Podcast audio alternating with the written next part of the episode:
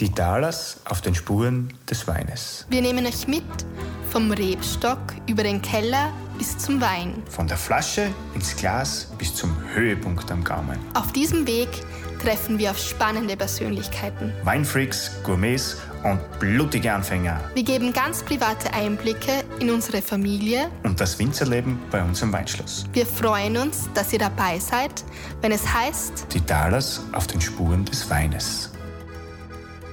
Heute führt uns der Wein in unsere Bundeshauptstadt Wien.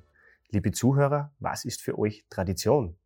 Über dieses und über viele weitere Themen wie Sachertorte, Hotellerie, Frauen in Führungspositionen dürfen wir heute mit der Grand Dame der österreichischen Hotellerie sprechen. Liebe Frau Gürtler, es freut uns sehr, dass Sie für uns heute Zeit gefunden haben. Herzlich willkommen, Steiermark in Wien. es ist ja nicht so weit, aber die Steiermark ist natürlich bekannt für ihre guten Weine. Ah, das freut mich sehr, das freut mich sehr, dass das auch in Wien bekannt ist. Äh, Sie sind ja eine sehr beschäftigte Frau. Äh, es ist ja natürlich nicht so einfach, mit Ihnen einen Termin zu finden. Wie ist denn jetzt so 24 Stunden bei Ihnen? Wie, wie schaut denn das aus? Ähm, also der Termin heute war sehr einfach. Der ist ganz schnell gegangen. ähm, ich muss auch sagen, ich bin nicht mehr so beschäftigt, wie ich es war, weil ich bin jetzt so, dass ich eigentlich in Pension wäre. Und äh, die einzige Beschäftigung, die ich jetzt wirklich noch operativ ausführe, ist, äh, dass ich mein äh, Hotel in Seefeld, das Astoria Resort, mit viel Liebe, Engagement, Leidenschaft führe. Äh, aber trotzdem meinen Wohnsitz in Wien habe, jede Woche halt drei Tage, vier Tage nach Tirol fahre. Und daneben habe ich ein paar Aufsichtsräte, wo ich drinnen bin. Aber so dieses volle Berufsleben mit zwei, drei Vollberufen, die ich früher gehabt habe, das ist vorbei. Und ich glaube, ich wundere mich jetzt eigentlich, wie ich das damals gemacht habe. Äh, Sie sind ja eine waschechte Wienerin. Aufgewachsen, studiert in Wien, gewohnt in Wien. Vollkommen richtig, ja. Wie war denn damals das, das Studentenleben so in Wien? So also ich war noch auf der alten Welthandel, das hat damals die Welthandel geheißen. Die war in der Anton Klein Gasse, also 18. und 19. Bezirk, wenn Sie ja. sich dort auskennen. Ja. Und das war relativ gemütlich, weil da gab es einen großen Parkplatz, dort hat man alle getroffen. Es gab eine Kantine, wo man, also mit einem Buffet, wo man sich auch getroffen hat und man hat sich vor allem gekannt, weil das war damals nicht so groß wie dann die nächste, die beim Franz-Josefs-Bahnhof war. Die war schon viel, viel größer. Und wenn ich jetzt sehe, was sich da im Prater tut, das hatte mit der früheren Welthandel gar nichts mehr zu tun. also hat sich schon auch enorm. Das war sehr gemütlich, muss ich sagen. Und wir haben einander alle gekannt. Also nicht nur die, die im gleichen Semester waren, sondern auch die drüber, die drunter. Äh, man hat sich am Parkplatz kennengelernt. Ja, es war viel, viel persönlich. Es gab natürlich auch keine Online-Seminare oder sowas. Man musste wirklich dort sein, präsent sein. Ja. Also ich, mir tun eigentlich alle leid, die das nicht erleben, die jetzt diese neue Art des Studierens machen. Müssen. Digitale Welt ja, studieren ja. sozusagen. Äh, war das für Sie dann immer klar, dass Sie äh, den elterlichen Betrieb, den, den Getreidehandel da übernehmen äh, zu Hause? Ich habe studiert, weil ich mir gedacht habe, mit einem, das war Handelswissenschaften, was ich studiert, kann man auf jeden Fall vieles machen. Mein Vater hatte keine Söhne, nur zwei Töchter. Und äh, so war ich eigentlich überzeugt, dass ich in das Unternehmen meines Vaters einsteige. Es war aber ein sehr diversifiziertes Unternehmen. Das ging von der Hotellerie, die ein Hobby war, über das Wesentliche, was der Getreidehandel war, aber auch über einen Lebensmittelhandel, Generalvertretungen für Lebensmittel. Äh, welchen Teil er mir da überantworten wurde, würde, das habe ich zu Beginn meines Studiums nicht gewusst. Äh, und mein Interesse war sicher nicht in erster Linie das Getreide. okay, aber schon in diese Richtung äh, Handel war ja, so ja, ja, der Gedanke. Ja. Sie haben dann Herrn Peter Gürtler kennengelernt. War das eigentlich schon während der Studiumzeit? Oder ja, während des Studiums. Ja. Ah, okay. Das war während des Studiums und äh, in der Zeit bin ich auch intensiv geritten. Und äh, ich war damals schon, ja, S-Dressur ist so das Höchste und bin schon Staatsmeisterschaften geritten. Und dann habe ich den Peter Gürtler kennengelernt, der Anfänger war und zwei Pferde gehabt hat. Und dann hat er mir das alles so erzählt und dann habe ich gesagt, also das Erste, was mal gar nicht geht, ist, dass du, wo du da in dem Stall bist, du musst einen ordentlichen Lehrer haben. Das waren die Bereiter von der spanischen Hofreitschule natürlich. Und da habe ich ihn dann nach Wien gebracht, dass er in Wien, in der Freudenau, im Stall steht und dass er wirklich einen ordentlichen äh, Reitlehrer hat und auch Bereiter hat für die Pferde. Ja. Also über das Pferd und sozusagen. Ja, natürlich. Mein ganzes Leben hat sich immer um die Pferde gedreht. und, aber Sie haben ja vorher schon mit der Hotellerie durch die Eltern auch ja. ja Kontakt gehabt. Das war jetzt nicht so, dass das äh, so wie ja die Jungfrau zum Kind äh, zur Gastronomie gekommen sind, sondern sie haben, waren schon nein. ein bisschen vorbelastet. Ich war, mein Vater hatte im gleichen Jahr, als ich geboren wurde, äh, ein Hotel in Seefeld gekauft, hat es dann umgebaut und Astoria genannt. Okay. Und äh, ich war dort sehr, sehr viel, bevor ich in der Schule war. Und dann in der Schule habe ich dann dort mitgearbeitet, indem ich die Inventuren zum Beispiel gemacht habe am Jahresende oder in, in den Saison. Es gab ja damals Saisonen noch am Saisonende eine Inventur gemacht habe und ich habe auch meine Diplomarbeit über Tourismus geschrieben. Also ich war touristisch, aber das hat mir schon besser gefallen als das Getreide. Wie das Ganze dann äh, mit Sacher konkret worden ist, wie, wie ist das? Es ist ja doch ein sehr traditionsbewusstes Haus mit extremer Tradition. Ist sowas schwierig, wenn man dann äh, als, als, als Frau in so einen, so einen Betrieb kommt? Was halt naja, ich habe in Wien gewohnt und das Sache war für mich schon damals, also ich meine, ich war auch im, hier essen mit meinen Eltern oder so, also ich habe das Sache schon gekannt. Ähm, für mich war es schwierig, dass ich am Anfang hier gewohnt habe. Okay. dass ich äh, mein Leben, äh, ich war, bin aufgewachsen mit einer Schwester und mit zwei Cousinen in einem Haus und da war eigentlich immer was los und dann war ich die erste, die von uns vieren geheiratet hat und dann bin ich hierher übersiedelt und da war ich relativ alleine, habe in einem, wir haben einen Suite gehabt da haben wir gewohnt und mein Mann war natürlich die ganze Zeit im Hotel beschäftigt und ich saß in der Suite und bin, meine Beschäftigung war eigentlich auch, dass ich sehr viel reiten gegangen bin und bin dann mit diesen Reitstiefeln aus dem Haus, was hier die Leute etwas erstaunt hat. Ich kam auch wieder etwas riechend nach Pferd mit den Reitstiefeln zurück. Also ähm, da, das war irgendwie ein Punkt, der mich gestört hat, weil ich habe gemerkt, wie man das beobachtet und daher war ich sehr äh, interessiert, dass wir sehr rasch das Sacher verlassen. Als, als Wohnort? Ja, ja, ja. Und wie das Ganze dann mit, mit Sacher begonnen hat, wo Sie das übernommen haben, äh, das war ja damals zu der Zeit, wo Ihre Kinder noch, noch äh, Das war nach dem, ich war ja damals schon geschieden, ich wurde ja. 1990 geschieden und, ähm, nein, 1983 geschieden. Und 19, mein Mann, mein Ex-Mann hatte dann noch zweimal geheiratet. Also es gab eine dritte Ehefrau, eine zweite Ehefrau. Und ja, und dann ist er gestorben. Und äh, in diesem Testament, ähm, äh, aus dem hat sich herausgestellt, dass ich die Hotels weiterführen soll. Und das ist natürlich dann schon, wenn man darüber gar nicht gesprochen hat, die erste Ehefrau ist, es dazwischen zwei andere gegeben hat und man von einem Tag auf den anderen damit eigentlich konfrontiert wird, dass die Hotels jetzt in der eigenen, in dieser Verantwortung liegen, dann bedeutet das eine große Umstellung des Lebens, weil ich habe ja dazwischen auch gearbeitet. Ich, wie ich geschieden war, habe ich im Büro meines Vaters gearbeitet. Ich habe auch, wie ich noch verheiratet war mit meinem ersten Mann, eben gearbeitet im Büro meines Vaters und hier. Und diese Änderung so plötzlich vorzunehmen, das ist ein großer Schritt. Ich habe natürlich weiterhin im Büro meines Vaters gearbeitet, der mittlerweile schon verstorben war. Es war so mein Betrieb. Und ähm, habe mir eigentlich vorgestellt, dass ich bis Mittag in meinem Betrieb bin, dann hierher komme, mir berichten lasse und dann meine Kinder. Ich habe auch zwei Kinder. Also die waren ja damals klein. So habe ich mir das Leben vorgestellt, dass das irgendwie gehen kann. Es gab hier ein Management. Ich dachte, ich lasse mir das berichten zum Mittag. Aber dann hat sich herausgestellt, dass das mit dem Management nicht klappt, weil die haben sich gedacht, da werden wir berichten. Sie haben mir küsst die Hand, eine Frau zu mir gesagt, aber sie haben mir keine Informationen gegeben. Und ohne Informationen ist man tot, weil da kann man weder eingreifen, noch kann man sagen, das passt, das passt nicht. Ich habe irgendwelche Berichte bekommen, dass alles gut ist und wie schön es ist und wie toll alles klappt. Ich habe dann am Monatsende einen handgeschriebenen Zettel mit ein paar Ziffern bekommen.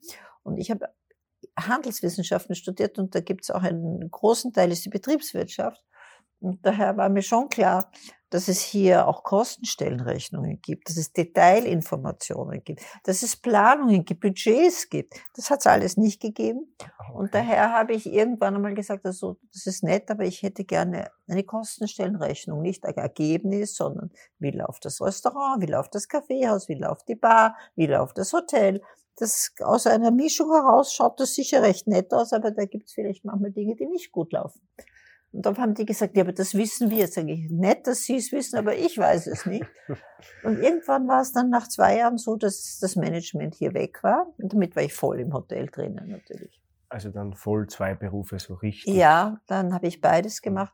Und dann hat sich das ohnehin ergeben, dass dieser Teil äh, meines Unternehmens, den ich geleitet habe, das war nicht das Getreidegeschäft, sondern die Generalvertretungen von Lebensmitteln wie Lind und Sprüngli, Campbell, verschiedene Käsesorten und so. Also, dass das äh, mit einer EU eigentlich obsolet geworden ist. Weil in einer EU braucht keiner mehr eine Generalvertretung. Und wir hatten gute Umsätze und daher haben sich diese Firmen gesagt, wir machen das jetzt selber. Wir machen eine Lind Austria, wir machen das und das. Und damit hat sich mein Betätigungsfeld dort reduziert. Und damit habe ich auch mehr Zeit fürs Sache gehabt. Ist ja dann auch ausgebaut worden, sind ja dann Filialen bei uns in Graz, gibt es ja auch ein Café Ja, ich habe dann einmal, der österreichische Hof, der war ja kein ja. Sacher, der war ein, ein, privates Hotel, das meinem Mann gehörte. Okay. Den habe ich dann in Sache eingegliedert, habe zuerst das Kaffeehaus in Innsbruck eröffnet, das Kaffeehaus in Graz, habe aber auch davor noch die Tortenproduktion, die hier im Keller war, auch ausgegliedert, weil es wurden so viele Torten verkauft, dass wir das nicht aus dem Keller stiegen, die Wendeltreppe hinunter, Holzkisteln hinunter, Holzkisteln verpacken, wieder hinauf. Also wir haben dann eine ordentliche Produktion Richtung Flughafen gemacht. Und ähm, ja, wir haben dann auch ein Kaffeesacher in Bozen gehabt. Und dann ist der Betrieb gewachsen und gewachsen, bis wir dann noch das Bristol gekauft haben. Und ja, dann habe ich die Betriebe übergeben an meine Kinder im Jahr 2015. Eines, einen Sohn und eine Tochter. Genau, genau. Und äh, Sachertorte, Stichwort, das ist ja das, die klassische Torte in Österreich. Ich glaube, es ist über die äh, Grenzen die hinaus Klasse, kennt ein Sie, jeder Es gibt die Malaga-Torte, es gibt die Linzer Torte, es gibt lauter Torten. Und die Sachertorte ist auch äh, mittlerweile ein Gattungsbegriff geworden, weil als die entstanden ist, hat sich der Franz Sacher, der sie das erste Mal produziert hat am Hof des Fürsten Metternich, nie gedacht, dass man irgendwas, eine Marke schützen muss. Und daher hat er eine Sachertorte gemacht und das haben halt, nachdem sie gut geschmeckt hat und sie vor allem sehr praktisch war, weil man sie viel, viel früher machen konnte, als ein Essen stattgefunden hat, weil die hat sich lange frisch gehalten. Und daher hat man das kopiert, nachgemacht. Viele Hausfrauen haben Sachertorten gemacht. Jeder hat eine Sachertorte gemacht. Und damit ist die Sachertorte zu einem Gattungsbegriff geworden. Und der Unterschied zu der ursprünglichen ist, dass die ursprüngliche jetzt Hotel, also die Eduard Sachertorte, Original. Die Original Sachertorte heißt, die nur im Hotel Sacher gemacht wird und der Hotel Sacher Eduard Sacher GmbH als Markenrecht gehört. Das heißt, ja. wie viele Sachertorten werden da jetzt produzieren Sie? Naja, im Jahr in etwa um die 350.000. Okay, die werden dann aber nicht nur in Österreich gegessen, die werden ja auch verschickt, was ich so.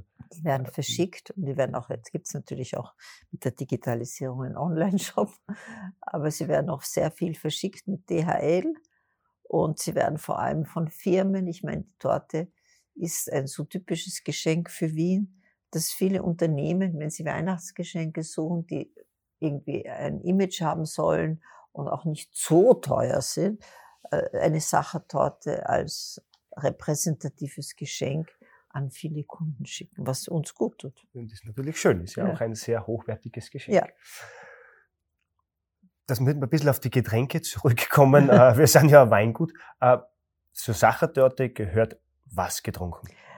Naja, die Sachertorte isst man ja meistens am Nachmittag oder man isst sie als Mehlspeis nach einem Menü und da trinkt man einen Kaffee dazu.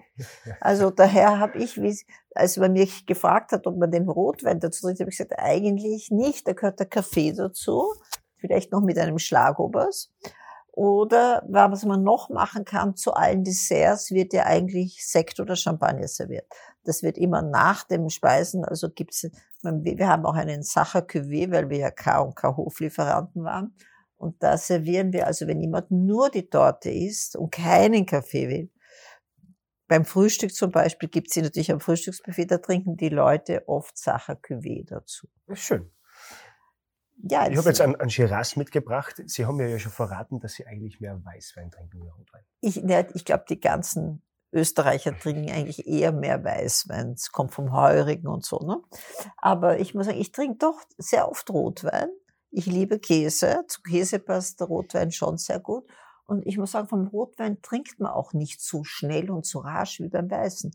Den Weißen spritzt man eventuell auch noch aber den roten, den ähm, trinkt man eher, würde ich sagen, vor dem Kamin mit einem guten Käse.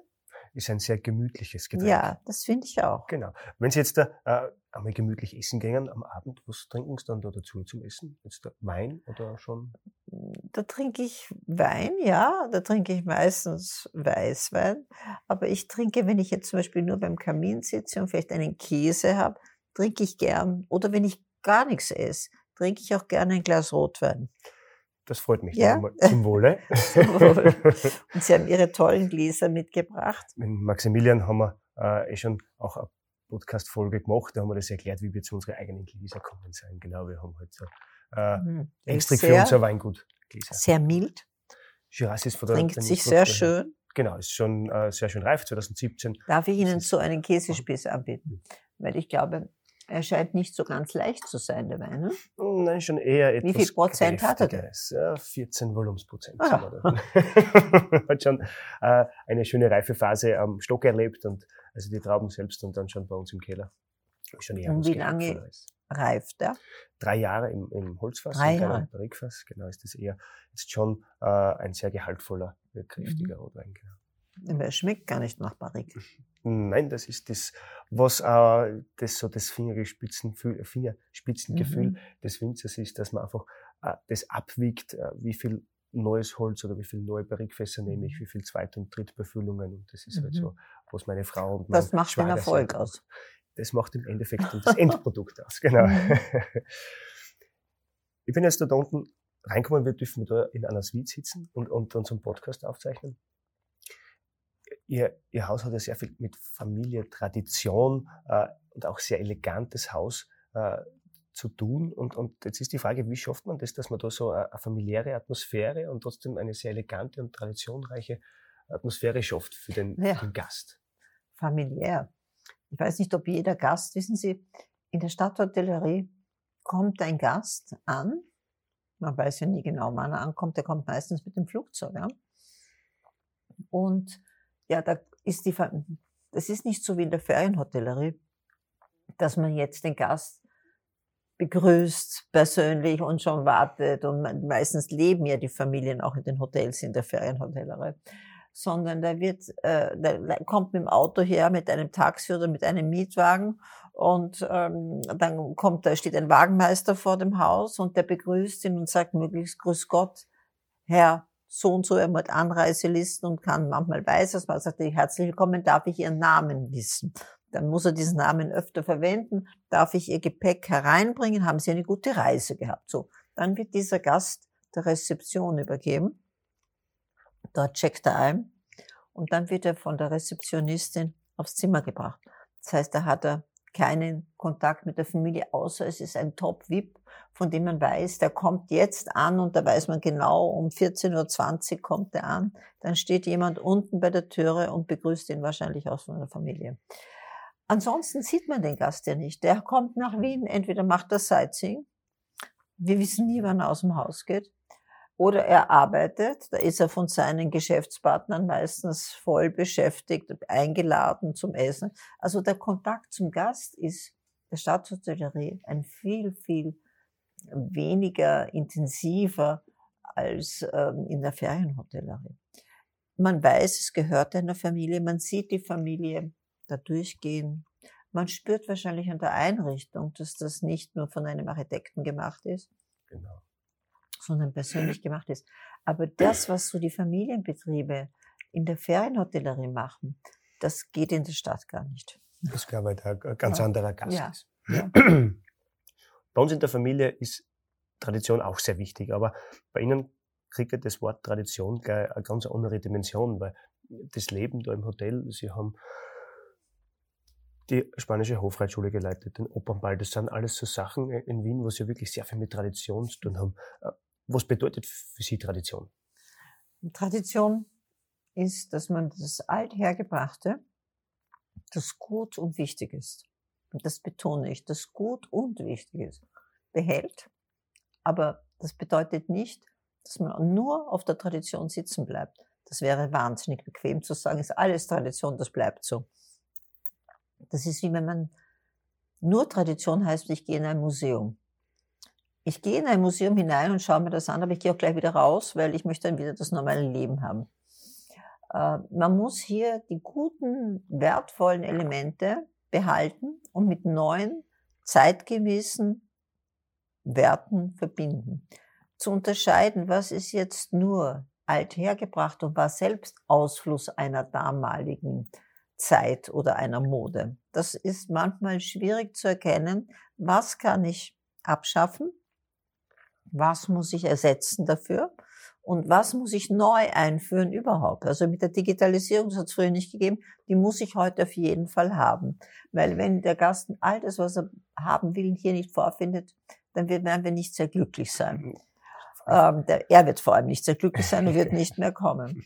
Aber auch in so ganz althergebrachten Dingen wie Zimmereinrichtung. Man betont zwar die traditionellen Stoffe, aber das Farbkonzept muss stimmen. Ähm, es ist alles ein bisschen anders. Es muss frisch wirken. Es darf nicht verstaubt wirken. Also darf man Tradition schon weiterentwickeln? Man muss es weiterentwickeln. Okay, das, ist, das ist die große Aufgabe, es richtig weiterzuentwickeln. das glaube ich ist auch die schwierigste Aufgabe Ja. an dieser ganzen, Ja. oder die Herausforderung eigentlich. Sie sind ja jetzt da eine Frau aus Führungsposition oder sind immer in Führungsposition gewesen, das ist ja viel. Äh, was hätten Sie da jetzt da so für Tipps an, an junge Frauen, die was, äh, Sie sind ja Vorbild für sehr viele junge Frauen. Äh, was ist da so ein Tipp, was Sie ihnen weitergeben können? Also ich glaube mal, das Allerwichtigste ist, dass man neugierig ist, dass man sagt, das könnte spannend sein, das interessiert mich. Und das Zweite ist, dass man nicht sagt, na, das kann ich nicht, ob ich das kann. Ich glaube, man sollte auf jeden Fall sagen, es interessiert mich und ich nehme an, also wenn man mir sagt, ich soll jetzt äh, eine Atomphysik äh, ein Labor leiten, dann werde ich sagen, es tut mir leid, das schafft, das kann ich nicht. Aber ansonsten muss man sich natürlich sagen, das, was man nicht kann, muss man lernen. Und das bedeutet, dass man Energie haben muss. Und das ist ein ganz, ganz wichtiger Faktor, weil wenn ich keine Energie habe, niemand kann einen Job von Anfang an. Und jeder muss, egal was er bisher gemacht hat, muss er für einen neuen Job etwas dazulernen und muss auch bereit sein, das zu tun und sich Dinge zu erarbeiten. Und das bedeutet Energie. Einsatz von Energie und das, was ich gar nicht, dieses, ich, das Leben, äh, dieses Life-Work-Balance. Das ist ein, das höre ich dauernd, dass die Leute hauptsächlich gar nicht mehr viel verdienen. Es ist, verdienen ist, ist auch wichtig, aber nicht die Hauptsache. Sie brauchen Zeit für sich. Sie brauchen am liebsten eine Vier-Tage-Woche. Sie brauchen Freizeit am Abend. Sie brauchen, weil Arbeit ist ein Teil des Lebens, aber es ist nicht das Leben. Das mag schon richtig sein. Und da muss man auch zufrieden sein mit der Arbeit, die man hat. Aber wenn man an die Spitze kommen will, vielleicht, die wollen ja auch gar nicht an die Spitze, wenn man an die Spitze kommen will, dann gibt es dieses Verhältnis nicht. Weil dann ist das Leben Arbeit. Und äh, das bedeutet, dass man vielleicht auch einmal 16 Stunden arbeitet. Und dass man nicht Ferien zuerst plant, sondern die Ferien dann plant, wenn man weiß, dass da vielleicht ein Loch dazwischen ist. Dass man Zeit hat. Ja. Sie haben ja auch in einem Interview einmal erwähnt, dass Sie sich äh, Ihren Erfolg teuer erkaufen haben müssen. Wie haben Sie das gemeint? Oder wie, wie Das, was ich jetzt gesagt habe, genau? für mich war, und ich habe das mir, ich meine, wenn Sie die Verantwortung für Sachen bekommen, können Sie jetzt sagen, okay, ich mache das Hotel halt so weiter, wie es ist. Oder Sie sagen, ich will die Marke ausbauen, ich will erweitern, weil die anderen erweitern ja auch. Also man will mitschwimmen auf diesem größer werden, stärker werden, erfolgreicher werden. Ähm, das heißt, der Beruf bestimmt das Leben und man gibt natürlich viel Zeit dafür her. Man gibt Freunde auf, man hat weniger Zeit, also dass, dass man da sagt, ja, ich muss doch meine Kinder selbst, ich brauche meine Kinder, die Zeit habe ich nie mehr wieder. Das wird sich nicht, ich glaube, da geht es darum, um die Qualität der Zeit, die man den Kindern gibt. Die Zeit, die man ihnen verbringt, ist die gut verbracht, intensiv verbracht. Ansonsten, wenn die Kinder im Mittelpunkt stehen, wird sich das mit dem Beruf nicht ausgehen. Aber ich, ich verurteile niemanden, der sagt, die Kinder stehen im Mittelpunkt, das ist meine Aufgabe. Ich finde das wunderbar. Ich finde wunderbar, wenn jemand sagt, ich möchte für meine Familie ein herrliches Zuhause schaffen und dafür, dazu muss ich da sein. Ich bin der Mittelpunkt dieses Zuhauses. Ich finde das auch wunderbar. Aber wenn jemand sagt, ich möchte alles gleichzeitig haben. Ich möchte die Kinder haben. Ich möchte im Beruf ganz erfolgreich sein. Ich möchte an der Spitze sein. Das wird nicht gehen. Schlicht und einfach. Das wird nicht so funktionieren. Nein. Und jetzt, die letzten Jahre ist ja das Hotel Astoria immer mehr in den Mittelpunkt ihres Lebens gerückt. Ja, weil ich glaube, es gibt auch noch etwas. Jeder weiß, dass ähm, man Betriebe übergeben, Familienbetriebe übergeben muss. Wenn man da, und das habe ich in x Familienbetrieben gesehen, wenn man da glaubt, dass man ewig drinnen bleiben kann und die Kinder auch mitarbeiten, mitarbeiten, aber man bleibt einfach dieser Patron. Erstmal nimmt man den Kindern die Freude. Zweitens muss ich auch sagen, die Zeit geht weiter und man bekommt vieles nicht mehr mit, wenn man älter wird oder sieht es falsch oder kann es gar nicht mehr. Zum Beispiel das ganze Thema Digitalisierung. Ich habe gar kein Verständnis dafür. Nur das, was ich selber anwende. Ja. Aber die Sache ist heute einer der digitalisiertesten Betriebe, die es gibt. Man kann heute einchecken, ohne dass man den Schlüssel hat. Ja? Äh, man kann in einer 3D-Simulation durch die Räume gehen das wäre bei mir nicht passiert, weil ich gar nicht, weil ich das, die Notwendigkeit gar nicht empfunden hätte. Und daher ist es wichtig, dass man ab einem Zeitpunkt, bei mir ich gesagt, wenn ich 65 bin, übergebe ich das. Und dann bedeutet es, was noch schwieriger ist, dass man sich gar nicht mehr einmischt. Das so. ich. Und daher muss man einen Plan haben, wie das gehen kann. Und das geht nur, wenn man eine andere Aufgabe hat. Vielleicht eine Aufgabe, die nichts mit den Kindern zu tun hat, wo man ein eigenes Ressort hat, ein eigene Ziele hat, dann kann man es schaffen, sich nicht einzumischen. Und dann ist das Astoria. Dann ist das ein Astoria entstanden, das wir immer gehabt haben, das aber so nebenbei mitgelaufen ist, für das sich niemand so wirklich interessiert hat, weil das war halt ja in Tirol und ein Ferienhotel und das nett alle sind dort auf Ferien hingefahren. Aber dann habe ich gesagt, gut, und was mache ich jetzt? Jetzt wird dieses Astoria zum Mittelpunkt meines Lebens und da investiere ich sehr, sehr viel Energie, auch sehr viel Geld und äh, mache aus diesem Hotel einen Spitzenbetrieb. Ist Ihnen, glaube ich, bis jetzt schon sehr gut gelungen. ich versuche.